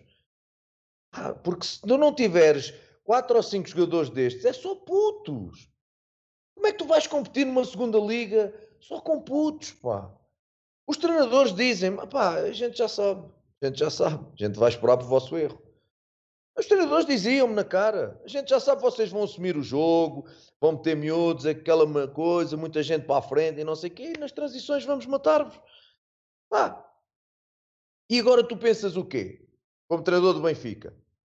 Ah, é? Então vou jogar à defesa. E depois tens o Jorge Jesus e o presidente do Luís Filipe Vieira a dizer: então, mas preparação dos, jogadores é que estás a fazer para a equipa A, a jogar constantemente à defesa. Por isso é que eu disse centenas de vezes em público que se jogasse num bloco baixo, os Úmares, os Gouveias e etc., rápidos, a ganhar a bola e a dar chute para a frente em transições, tinha muito mais pontos. Ah, mas não tenham dúvidas. Tinha muito mais pontos na segunda liga. Então, mas era esse o meu trabalho.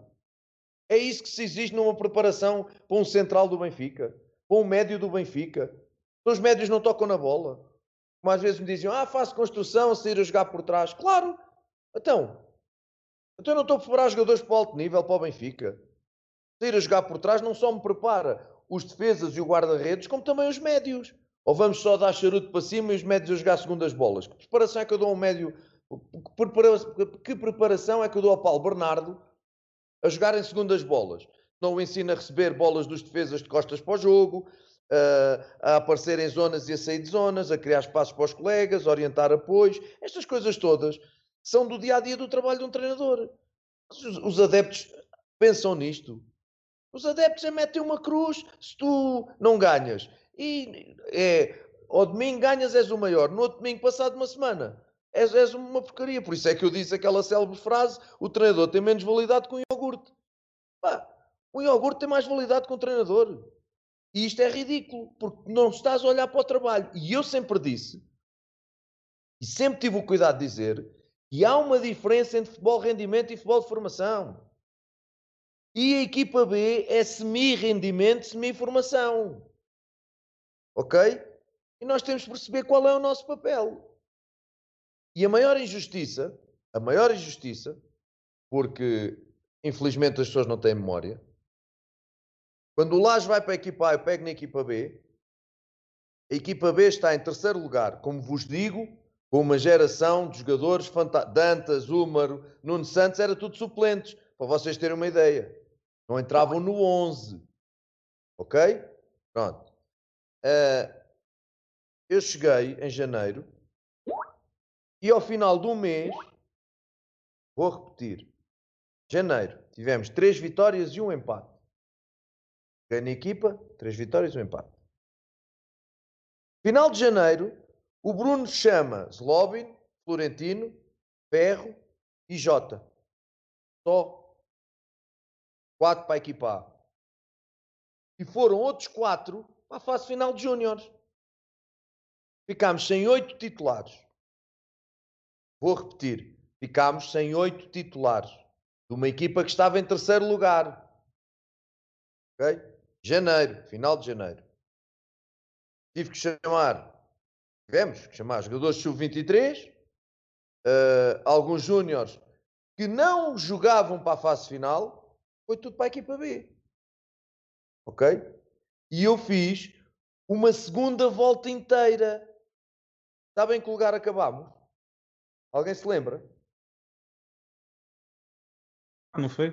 Não. Quarto. Perdemos o terceiro lugar na última jornada. Empatámos em casa com o Vitória de Guimarães e o Estoril ganhou.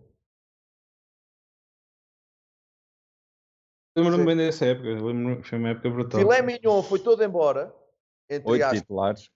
O filé mignon foi todo embora e nós tivemos em andamento de reconstruir uma equipa. Classificação final, quarto. Isto, isto não existe na cabeça de quem critica. Portanto, não foi isto que me levou a sair.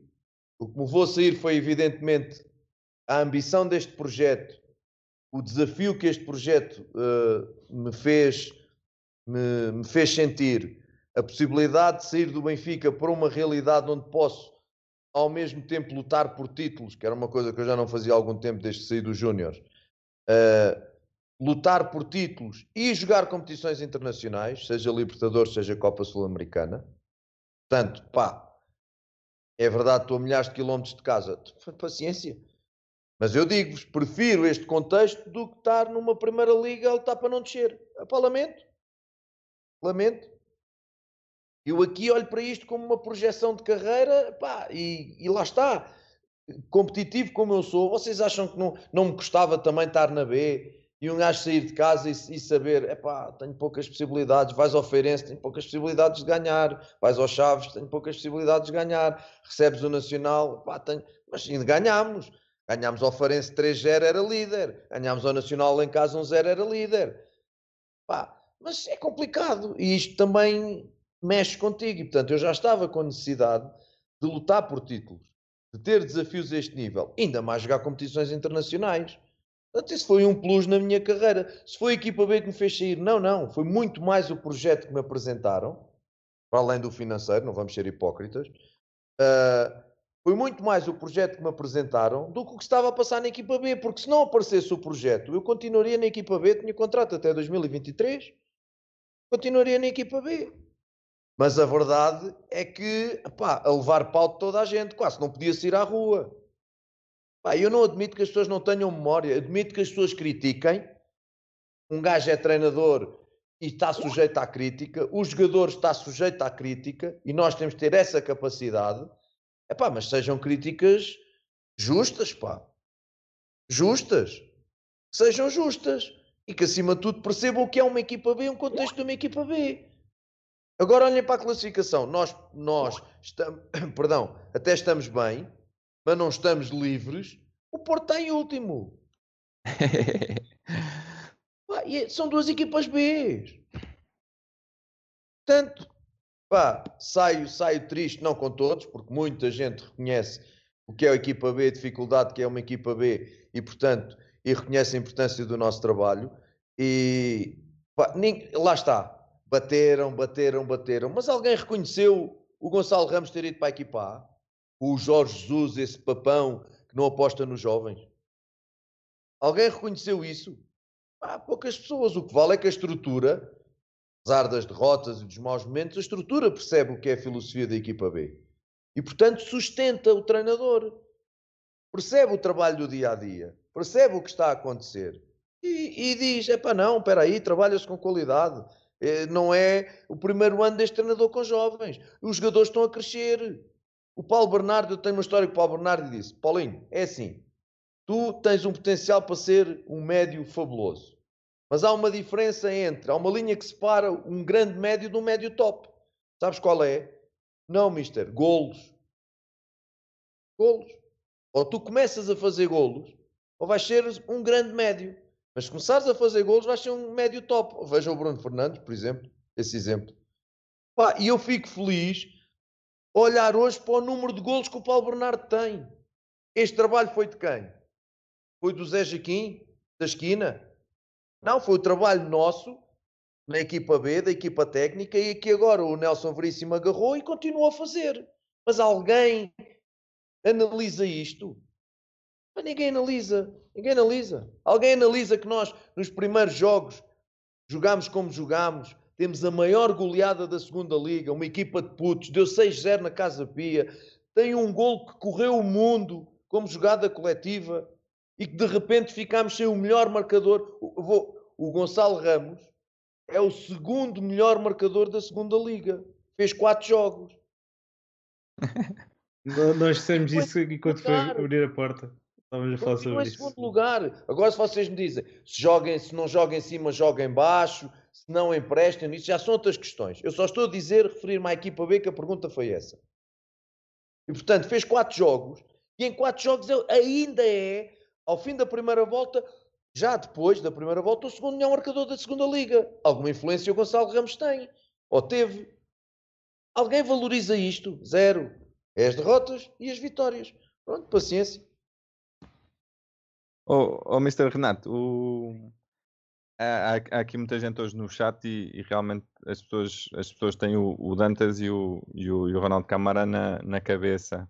Ah, acha que esta dificuldade do Benfica eh, nestas renovações ou, ou mesmo em, em que, os, eh, que estes jogadores acreditem no projeto tem a ver com a chegada de Jorge Jesus e tem a ver com as declarações ah, que ficaram mais do que conhecidas e para Jorge Jesus, eh, os jogadores do, do Seixal têm que nascer 10 vezes antes de, antes de poderem assumir um lugar na- no meio campo do Benfica.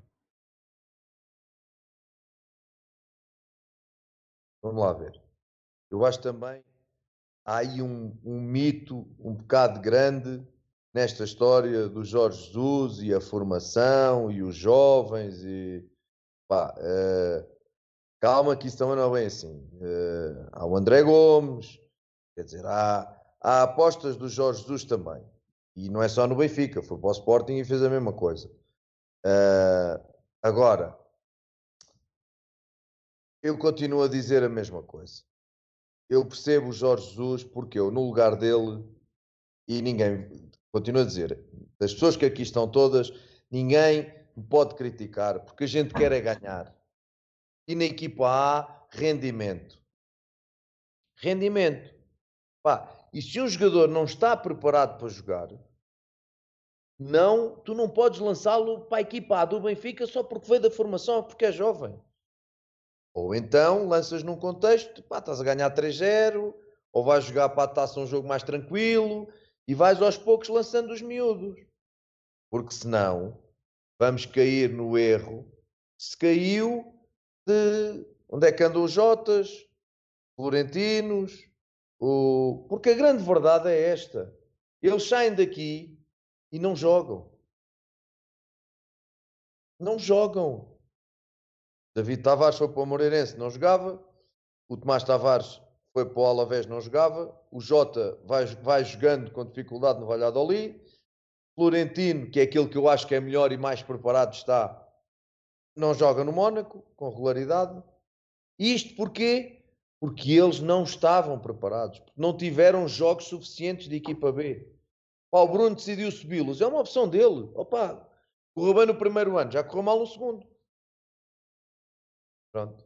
E acho que até se pode dizer que o Renato Sanches é um grande exemplo disso. Sai Outra. logo para o Bayern, Claro. não consegue lugar, depois andou por uma, duas equipas até que chega ao Lille, já com mais maturidade, mais conhecimento, e Exatamente. de repente está-se a falar dele ir para o Liverpool. No Swansea, até no Swansea andou e não jogava. E o treinador era português, era o Carvalhal. Alguma vez eu pagava 30 milhões ou 40 ou que fosse pelo Renato Sanches? Não, porque na altura não estava preparado. Eu vi o Renato Sanches jogar na primeira equipa do Benfica a cometer erros atrosos.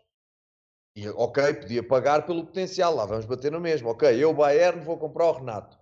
Mas para o ir fazendo. Mas não, o Bayern foi comprá-lo para meter a jogar.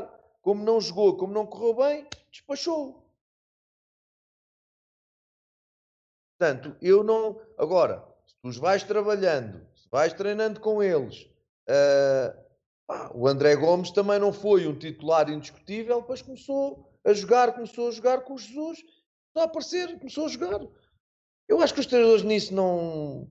Sinceramente, ah, o, o, o, o Jorge Jesus, quando disse aquela história de tem que nascer, tem que nascer de não sei quantas vezes, que eu acho que não devia ter dito, ah, também falava pá, das equipas que o Benfica teve na- na- nos tempos do Jorge Jesus na primeira passagem dele por aqui. Pá, quer dizer, eram plantéis inacreditáveis em termos de qualidade. Não era fácil um miúdo entrar ali. Não era fácil. Verdade, verdade.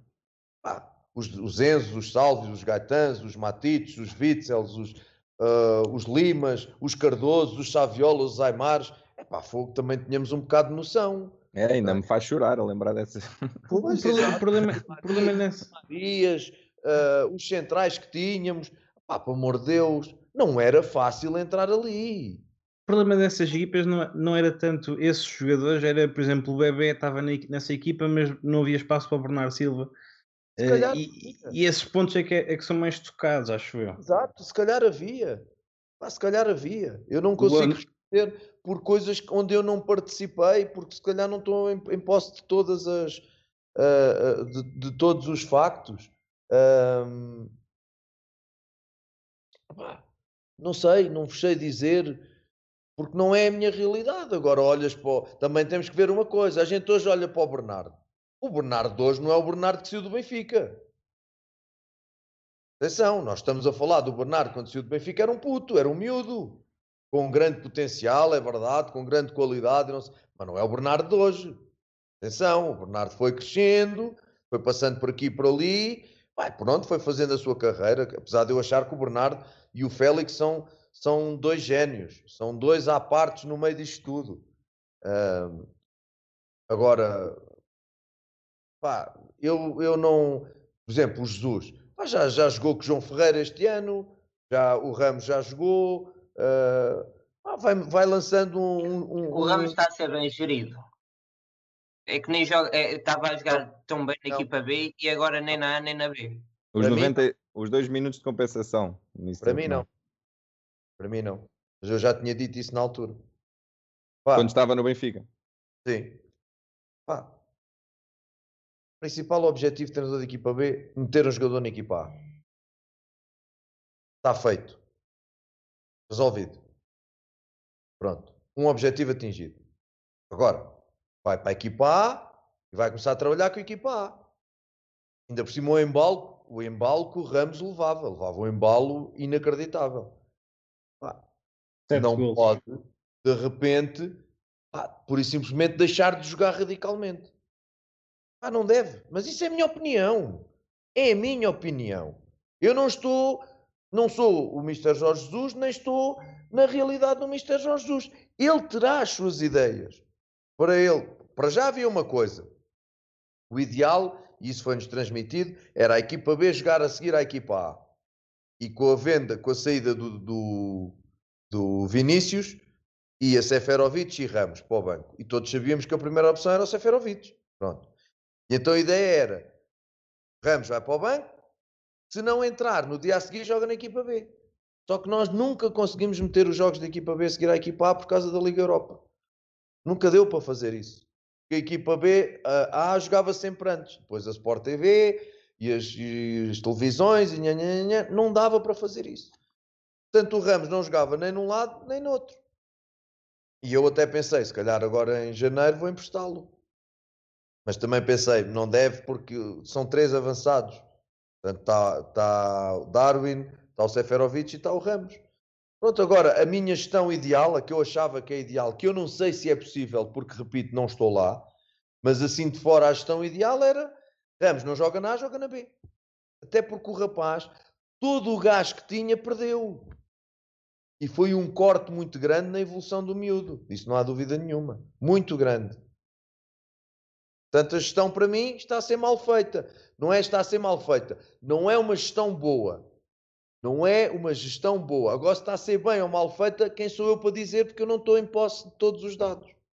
Mas que não é boa, não é. Nem para o Ramos, nem para o clube. Uh, 90%, se calhar estou a exagerar, mas pelo menos 75% da, das pessoas que nos mandaram as perguntas delas batiam num caso que agora tem sido muito discutido. O caso de Bernardo Silva.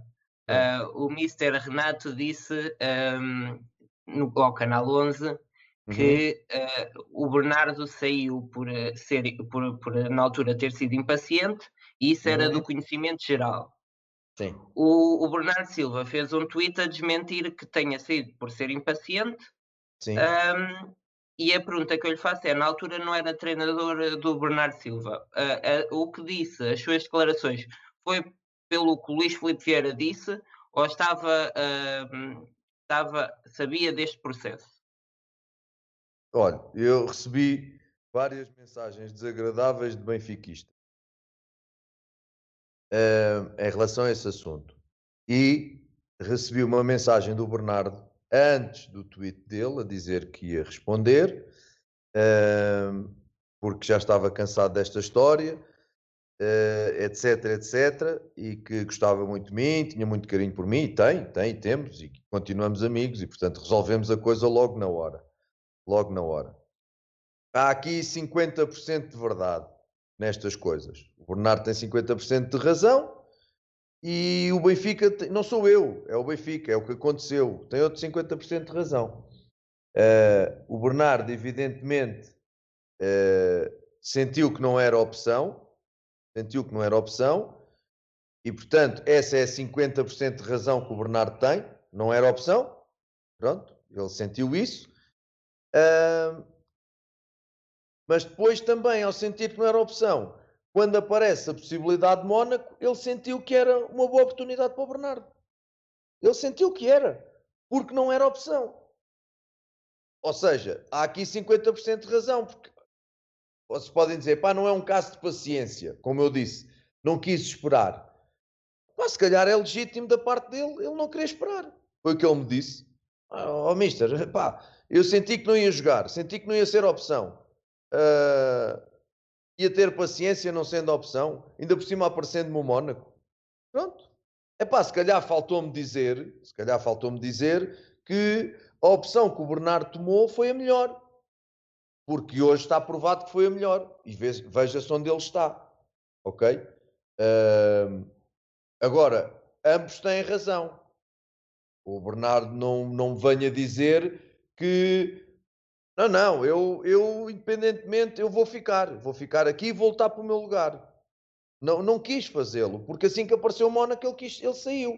Se calhar, se não aparecesse o Mónaco, ele tinha ficado no Benfica. E se calhar as coisas tinham dado outra volta. Ah, pá, há 50-50 de razão. Agora, eu recebi mensagens pá, desagradáveis e, e, acima de tudo, a conotarem-me como uma questão política de eu ter falado. eh, O próprio Bernardo diz isso no tweet e foi disso que eu lhe disse ao Bernardo. eh, podes dizer tudo aquilo que quiseres, pá, só não entres por aí porque, porque é assim: lições de benfiquismo ninguém me dá. Eu eh, tenho uma presença em Assembleias Gerais do Sport Lisboa Benfica de 85% desde 90 para cá, desde 1990 para cá. Eu tive na célebre Assembleia Geral do Vale Azevedo, que tinha aquilo tudo controlado com capangas, a gente quase não podia falar, aquilo era quase, parecia sei lá o quê. Eh, portanto, eu sou, sempre fui um sócio ativo do clube, não recebo lições de benfiquismo de ninguém, ninguém é mais benfiquista que eu, pode ser igual, mas mais que eu não é, Eh, e eu quero o melhor para o meu clube. Ponto final parágrafo. Eh, depois, sempre fui uma pessoa independente, sempre fui uma pessoa frontal e que diga aquilo que penso. Sempre, sempre. E eu disse ao Bernardo: se tu tens eh, razões de queixa de- do presidente Luís Filipe Vieira ou da direção ou de seja de quem for, porque foi o tratamento que foi, então, e eu? Perguntei-lhe, então e eu? Também poderia invocar razões de queixa. Poderia ter saído para um muito bom clube, um excelente projeto tinha. Não me deixaram sair porque me prometeram uma coisa e depois essa coisa não se cumpriu. E as pessoas acham que eu ando a fazer favores a A ou B. Não, eu relato aquilo que se passou. Eu relato aquilo que se passou e aquilo que eu assisti, aquilo que eu vi, e aquilo que eu ouvi. Ponto. Portanto, há aqui, evidentemente, 50% de razão para cada um de nós. É só isto, mais nada. E agora, quase que me eh, deram a entender que eu não gosto do Bernardo ou que eu queria prejudicar o Bernardo. Pá, eu tenho uma relação com o Bernardo à prova de bala. Nunca fui treinador dele. Andei sempre no escalão abaixo. E relembro, estava eu no sub-16, o Bernardo e o Ricardo Horta, com o Bruno Lage no sub-17, não jogavam. Sabem onde é que eles jogavam? No sub-16. Eu até Era esfregava as mãos, até chorava. Ah, não jogam? Então Por causa do Diego Lopes. não é? Não. Ah, é? Então um espetáculo. Demos 4-1 ao Sporting no Seixal com o Ricardo Horta e Bernardo e a banda a tocar. Por causa do. Diego Lopes, não era? Não, por causa do Bacari. Bacari, Diego Lopes e etc. Como é Exato. que anda o Bacari? E o Pois é Diego que Lopes agora foi para. Singapura. Eu tenho uma relação brutal com o Bernardo, eh, que continua igual, porque nós esclarecemos as coisas, falámos os dois um com o outro, mas quer dizer, dá a sensação que eu agora pá, deixei de ser do Benfica e sou do Luís Filipe Vieira, mas estamos a reinar, ok? Então eu, eu- eu nasci em 70 e eu em 74 já sabia que era o Sport Lisboa Benfica, graças ao meu paizinho e ao meu avôzinho. Ainda não havia Luís Filipe Vieira. Vamos ser bem claros. Eu entrei para o Benfica, entrei para o Benfica na vigência do Luís Filipe Vieira. Entrei porque mandei um currículo, porque foi uma entrevista e porque entrei. Pá, o entrar não é o mais difícil, é lá ficar. E eu fiquei lá 17 anos, não fiquei 17 dias. E não conheço, não, aliás, não conhecia o presidente Luís Filipe Vieira de lado nenhum. E de lado nenhum. Não conhecia ninguém no Benfica. É diferente. Foi uma entrevista com António Carraça. Portanto, tive lá 17 anos. E, tive, e disse muitas coisas ao presidente, disse-lhe muitas coisas que sentia, ah, manifestei-lhe o meu desagrado, entre aspas, ou a minha desilusão, não foi o meu desagrado, a minha desilusão pelo processo de não me ter deixado de sair, mas depois também não ter feito aquilo que tinha, que- que era, que tinha prometido, que, tinha, que me tinha prometido, perdão. Pá, tenho as mesmas razões, entre aspas, de desilusão que o Bernardo tem. Portanto, eu isso, pá, não aceito nem admito. Não aceito nem admito. Que me digam agora, não, estás a fazer, foi o que me disseram mais, estás a fazer um favor ao Vieira. Eu já saí do Benfica. Eu saí do Benfica. Eu não tenho que fazer favores a ninguém. O meu ciclo no Benfica terminou. Se vai voltar-se a abrir, eu não sei. Mas eu não, eu não tenho que fazer favores a ninguém. Ponto. Portanto, esta questão do Bernardo está, para mim, resolvida e fechada. O recorde ainda tentou, eu disse, não, isto está, está fechado. Está fechado. Ponto final, parágrafo. Pronto. Qual foi a melhor eh, geração que apanhou no Benfica? A de 94, a de 97, a de 99 ou a 2001? 94 não apanhei. Sim, não apanhou, mas, mas, mas eh, as outras três apanhou, sim. Sim. Com quem eu trabalhei diretamente, uh, 97 era muito boa, e aliás vejo onde é que andam todos praticamente a jogar. A de 2001 ainda não andam, mas foi aquela onde eu, diz assim, tenho um ideal futebolístico. E aquela que dentro do campo se aproximou mais do teu ideal futebolístico foi a de 2001. Se bem que a de 97 também teve momentos de fabulosos e depois houve aquele célebre europeu em que nós, primeira jornada, fomos a Guimarães ganhar 2-0, podíamos ter ganho 4 ou 5 e o treinador de Vitória de Guimarães deu-me logo os parabéns antecipados do título. Eu disse: tem calminha.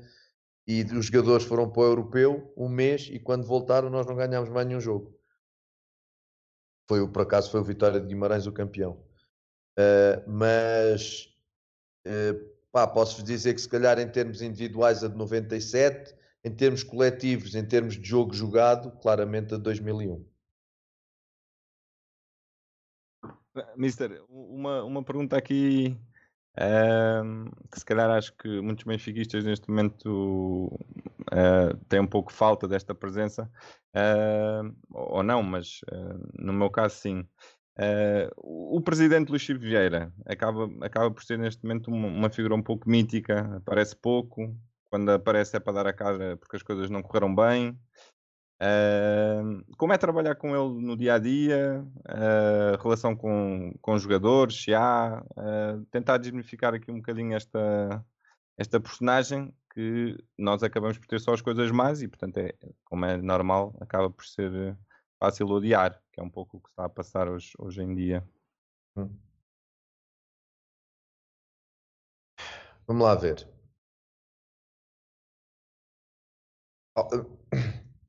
Eu tenho 50 anos de vida e tenho memória, porque, porque não, não posso estar a criticar aqui as pessoas que não têm memória e depois fazer a mesma figura. tenho memória. E eu sou do tempo em que acordava de manhã, eu não via os jornais no telemóvel, e ia a correr para a papelaria mais próxima a ver as notícias do, da capa, a ver se tínhamos contratado alguém. E as notícias eram o Benfica deve a este, o Benfica em tribunal porque não sei das quantas, o credor não sei das quantas para o Benfica em tribunal, o Benfica não paga, o Benfica isto, o Benfica aquilo. E foi uma fase muito triste em que tivemos equipas de futebol horríveis, não havia dinheiro, vou repetir, não havia dinheiro para comprar papel higiênico. Eu vou repetir, não havia dinheiro para comprar papel higiênico. Um, e portanto, um, eu sou desse tempo. E quando o Manuel Vilarinho uh, estão-me a ouvir? Sim, sim, sim. Sim, sim. Estamos, estamos, sim, sim, continuamos a ouvir. Estou. Estamos a ouvir, estamos a ouvir. Estamos a ouvir. Ah, eu é que não. Pois. Ah, yeah, okay. Okay. Sim, estávamos a ouvir, estávamos a ouvir. Nós, ouvir, nós estávamos a ouvir, nós estávamos a ouvir. Pronto. E quando Manuel Vilarinho ganha as eleições a Vale Azevedo, que são 4 horas de fila, estava eu na, ao pé da agência Lusa, 4 horas de fila, foram as 4 horas mais bem empregos da minha vida, foi estar naquela fila para votar contra Vale Azevedo. Uh, o Benfica dá uma volta e um dos grandes responsáveis é Luís Filipe Vieira. E lamento para quem não gosta de Luís Filipe Vieira, eu estive e assisti com os meus próprios olhos ao crescimento de uma obra de centro estágio. Eh, eh, Eu, quando cheguei ao Benfica, treinava nos Pilos, no sintético, o Bruno Lage, os sub-10 às 4 da tarde, e às 5 e meia agarrávamos no carro íamos para a Amadora, atravessávamos a cidade toda para ir treinar os juvenis. Ou no Monte da Galega, ou em Odivelas. Essa era a nossa vida. Não tínhamos um sítio para trabalhar, eh, era uma vergonha, não havia nada, era uma vergonha. Eh, e portanto, este senhor fez um centro de estágio, fez um estádio, acabou com as dívidas. Agora, aqui dividem-se as questões entre virou-se para a vertente empresarial e deixou-se a vertente esportiva. Pá, fartou-se de ganhar coisas. Fartou-se de ganhar coisas. Esse é que é um facto. Eh, Também as perdeu. Pá, mas eu acho que não há pessoas, não há pessoas, eh, não há pessoas eh, perfeitas nesta vida. Não há médicos perfeitos, não há presidentes perfeitos, não há jogadores perfeitos, não há treinadores perfeitos, não há. Todos temos ciclos, todos temos momentos bons, todos temos momentos maus, todos temos boas decisões, todos temos más decisões. Ponto final, parágrafo. Pá. Toda a gente quis correr com Jorge Jesus na altura em que perdeu tudo. É ele que o segura e a seguir ele ganha tudo. Depois acusam-no de não investiu para o Penta. Pronto, lá está. São as decisões de quem manda. O problema de quem manda é que tem que tomar decisões. E quando se toma uma decisão, amigos, no futebol então unanimidade é impossível. Vais sempre agradar a uns e não vais agradar a outros. E portanto, eu acho que nós não devemos é esquecer o que o presidente Luís Filipe Vieira fez em todo o seu trajeto e todo o seu percurso no Benfica até hoje. É claro que quando a bola começa a bater no poste e a sair, não é só o treinador, é o presidente também, é o diretor desportivo, até o rapaz corta a relva, leva toda a gente. Toda a gente leva. Pá, isso é natural, isso é a história do futebol e é a vida do futebol. É assim que funciona. Eu acho que é um presidente com muito mérito, com história feita no Benfica, está ligado ao estádio, está ligado à- ao Seixal, está ligado a esta questão do- do- da aposta nos jovens, ah, tem muitos títulos, como também está ligado a outras decisões menos felizes e outras coisas menos boas. Ah, pá, pronto, ah, não é consensual. Eu aquilo que vi, aquilo que vi foi um presidente que deixou de trabalhar no estádio para passar a trabalhar diariamente na- no Seixal, que estava sempre presente nos corredores, nos gabinetes, no- lá embaixo no futebol profissional, uma pessoa sempre muito próxima dos jogadores, muito próxima dos treinadores. Eu não tenho razão de queixa, nenhuma, a não ser a tal questão. Até aí, fantástico, fantástico. E foi sempre uma pessoa que acreditou em mim que me foi dando a oportunidade para subir até, até me dar a equipa B para treinar. E portanto sempre fui uma pessoa muito próxima. Ah, opá, não fala muito. Epá, o Bruno Carvalho falava todos os dias, meu. Epá, todos os dias falava. Pelo amor de Deus. Epá, eu não, não é para as pessoas falarem muito que, agora percebo, há momentos em que tens que aparecer e se calhar não se aparece. Pá, são estratégias, mas lá está, eu não posso responder para as estratégias dos outros. Fazia diferente muita, muita coisa? Fazia. Mas se calhar muita coisa que ele fez eu também fazia diferente e ia dar asneira. Mas não sei. Eu reconheço-lhe imenso mérito. Tem um papel na história do Benfica importantíssimo. Ponto final, parágrafo. Ah, opa, agora o presente não é o melhor porque a bola não entra, porque as escolhas do treinador são polémicas, porque a constituição do plantel é porque é tudo polémico. Quando a bola não entra, é tudo polémico. Até o penteado do treinador é polémico. Epá, quando a bola não entra, não há hipótese. Portanto, é consensual para uns, ah, portanto, é, é positivo para uns, é negativo para outros, nunca será consensual. Aquilo que eu vos digo é que é uma pessoa presente. No dia a dia das equipas, dos profissionais no Seixal, é uma pessoa muito presente. Última, última pergunta para uma resposta rápida. Ahm, surgiu há uns tempos uma notícia que o Porto tinha tentado contratá-lo. É verdade? Sim. Obrigado, final- Renato. Mas para o Olival? Para o Olival? estava em final de contrato. Eu cheguei a final de contrato com o Benfica e, obviamente, acabei por. eh, pá, por- lá está. Alguém reconheceu a qualidade do trabalho que o treinador estava a desenvolver e pronto, e ofereceram, ofereceram a equipa B, e eu estava nos Júniors, mas obviamente hum, não fui. Nunca iria. Ali naquela altura nunca iria. Nunca iria. E Sair do, olhando Ben- agora para trás. sair do Benfica a mal, sair do Benfica a mal foi sempre um ponto de honra pelo qual eu eh, nunca vacilaria. Eu nunca sairia do Benfica mal. E podia ter saído, porque como vos disse, houve em especial um projeto que se eu tenho forçado mais e tenho batido mais o pé, eu teria ido. Mas teria ido contra a vontade do- do presidente e tinha, tinha saído a mal do Benfica. E eu, isso é um ponto de honra. Sair a mal do Benfica, eu nunca. O Benfica podia me mandar embora. Isso era outra conversa. Mas eu sair a mal do Benfica, nunca. Nunca. Agora, sou profissional. Se perguntares assim, do Independente del Valle, recusas ir para o Porto? Não sei, depende das condições.